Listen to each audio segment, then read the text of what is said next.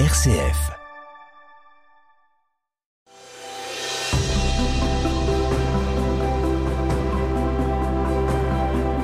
Bonjour à toutes et à tous. Lumière du Nord euh, vous invite à découvrir aujourd'hui Marguerite Porrette. Lumière du Nord.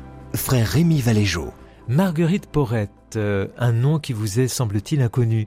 C'est une béguine, une béguine du XIIIe, XIVe siècle, originaire de Valenciennes, qui est bel et bien de notre région. Emportée par la louange du divin amour jusqu'au plus intime de son être, la béguine Marguerite Porrette écrit au tout début du XIVe siècle un traité intitulé Le miroir des âmes simples et anéanties en Dieu dont le propos prélude aux plus belles pages de la mystique Renaud flamande. Originaire du comté du Hainaut, Marguerite Porrette embrasse la vie de Béguine à Valenciennes dans la seconde moitié du XIIIe siècle. Elle est douée d'un talent littéraire et elle écrit un traité de vie spirituelle dont le titre déploie tout son propos le miroir des âmes simples et anéanties en Dieu, et qui seulement demeure en vouloir et désir d'amour. Avec une verve digne d'un mystère médiéval, mystère médiéval c'est le théâtre euh, donc euh, du Moyen Âge, Marguerite met en scène un colloque entre plusieurs personnifications de réalité divine et humaine, voire courtoise. Il y a plusieurs personnages donc, raison, l'entendement de raison, il y a aussi amour, il y a par ailleurs son Altesse l'entendement d'amour, il y a aussi vérité, courtoisie, sainte Trinité, de même qu'il y a sainte Église, l'âme, puis l'âme anéantie, il y a aussi l'âme illuminée, et les âmes qui ont motif de se cacher, ainsi que l'âme libre, et les esclaves de nature. Voilà tous ces personnages, ces personnifications qui dialoguent grâce au traité de euh, Marguerite Porrette. Influencé par le roman d'Alexandre, un roman qui au Moyen Âge était un best-seller, qui contait l'histoire de l'empereur Alexandre qui était allé jusqu'en Inde et qui avait bénéficié effectivement de la sagesse euh, de Hermite aux confins de son empire. Donc, euh, influencé par ce roman d'Alexandre, et teinté d'art courtois des troubadours, le miroir des âmes simples et anéanties demeure inspiré par la doctrine spirituelle de saint Bernard de Clairvaux, le grand saint Bernard, et de Guillaume de Saint-Thierry, lui-même cistercien. Ainsi, telle une véritable disputation scolastique sur la vie spirituelle, l'ouvrage prône, je cite Marguerite, une vie qui s'appelle paix de charité en vie anéantie, et fait l'éloge d'une âme qui se sauve par la foi et sans ses œuvres, qui soit seulement en amour, qui ne fasse rien à cause de Dieu, qui ne délaisse rien à cause de Dieu, à qui l'on ne puisse rien apprendre, à qui l'on ne puisse rien enlever, ni donner, et qui n'ait point de volonté. L'essence de la doctrine du miroir est donc l'anéantissement de l'âme, ou plus exactement l'abandon de l'âme. L'abandon de l'âme au gré d'un rien savoir sur Dieu. Dieu qui est au-delà de toute pensée, et d'un rien vouloir dans un complet détachement, un parfait abandon. L'âme anéantie en Dieu vit alors dans une parfaite liberté, sans pourquoi, car elle ressemble, dit Marguerite, à quelqu'un qui serait toujours ivre. Qui est ivre ne se soucie de rien qui arrive. Marguerite consonne parfaitement avec l'art d'amour des troubadours, l'art d'amour chanté euh, par les grands musiciens du XIVe siècle, comme Guillaume de Machaut.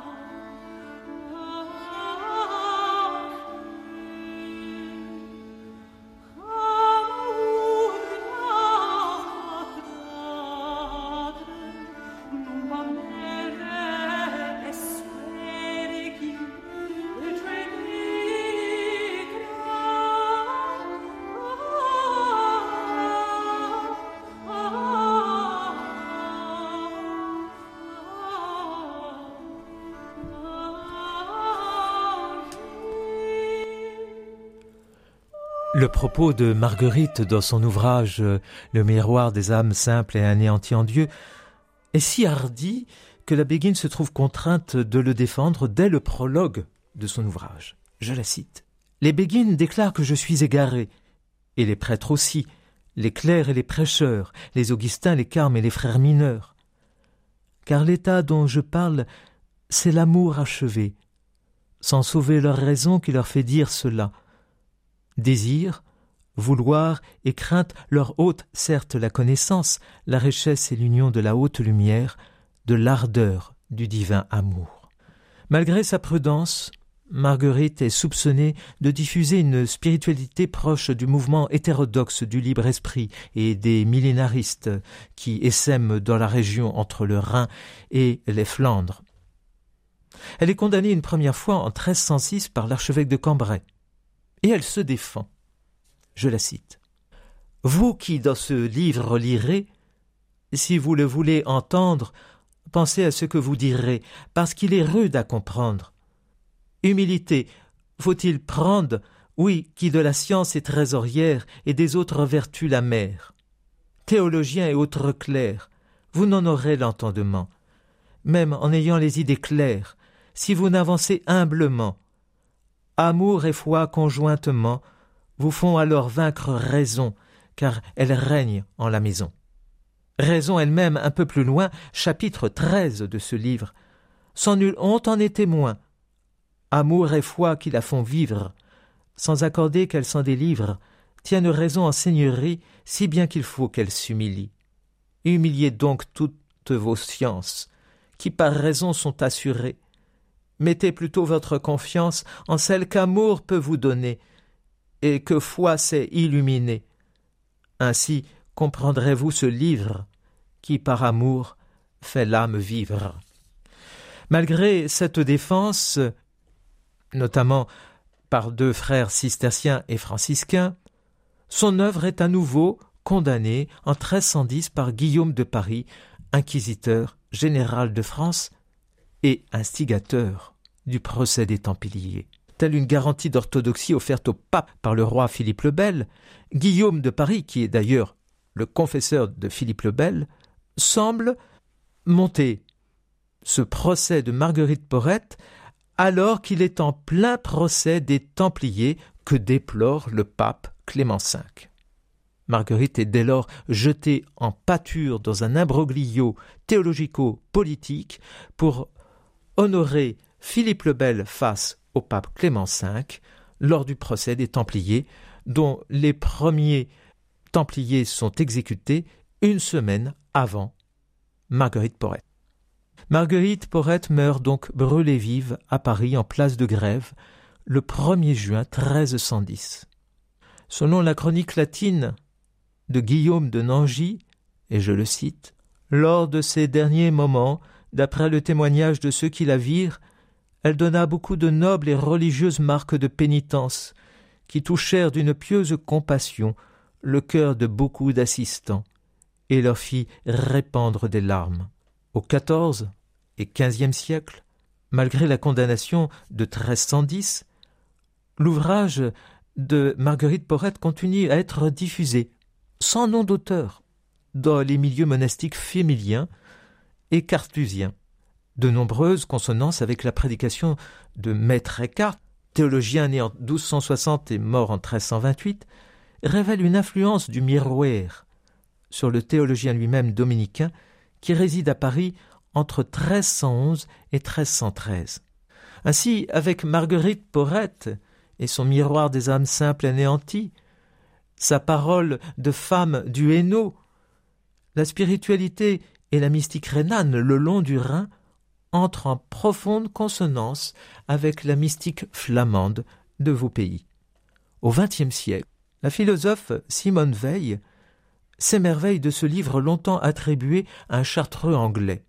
Et c'est grâce notamment en 1946 à une comparaison entre les articles de la condamnation et le contenu du miroir que une universitaire, Romana Guarneri, de la bibliothèque du château Condé à Chantilly, a enfin pu attribuer à la béguine Marguerite Porrette cet ouvrage de parfaite orthodoxie, qui est considérée aujourd'hui comme une œuvre majeure de la pensée littéraire et spirituelle du Moyen Âge.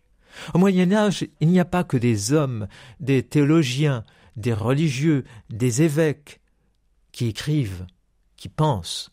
Il y a aussi des femmes. Des femmes de ce milieu notamment des béguines et pas seulement des monastères, de ces béguinages, de ces jardins clos de l'âme, euh, au cœur des cités de Flandre, à Courtrai, à Bruges, à Gand, à Lille, ou bien encore partout ailleurs euh, dans la contrée, des femmes qui méditent, qui prient, et qui engendrent une parole qui défraie complètement la chronique, mais qui assure une parfaite théologie, une parfaite spiritualité d'une orthodoxie irréprochable, s'il n'était les conjurations théologico-politiques d'un Guillaume de Paris, confesseur de Philippe le Bel, qui, voulant sauver le procès des Templiers, a jeté en pâture euh, bras séculier la pauvre Marguerite. Marguerite, qui a influencé Maître Eckhart, ce grand théologien rénan, résidant à Paris juste après le procès, qui me fait raisonnablement parler de, de ces deux figures comme le maître et Marguerite. Le maître et Marguerite, c'est un roman de Bulgakov en Russie, mais ça pourrait être cette belle histoire, triste au demeurant, de cette béguine de Valenciennes.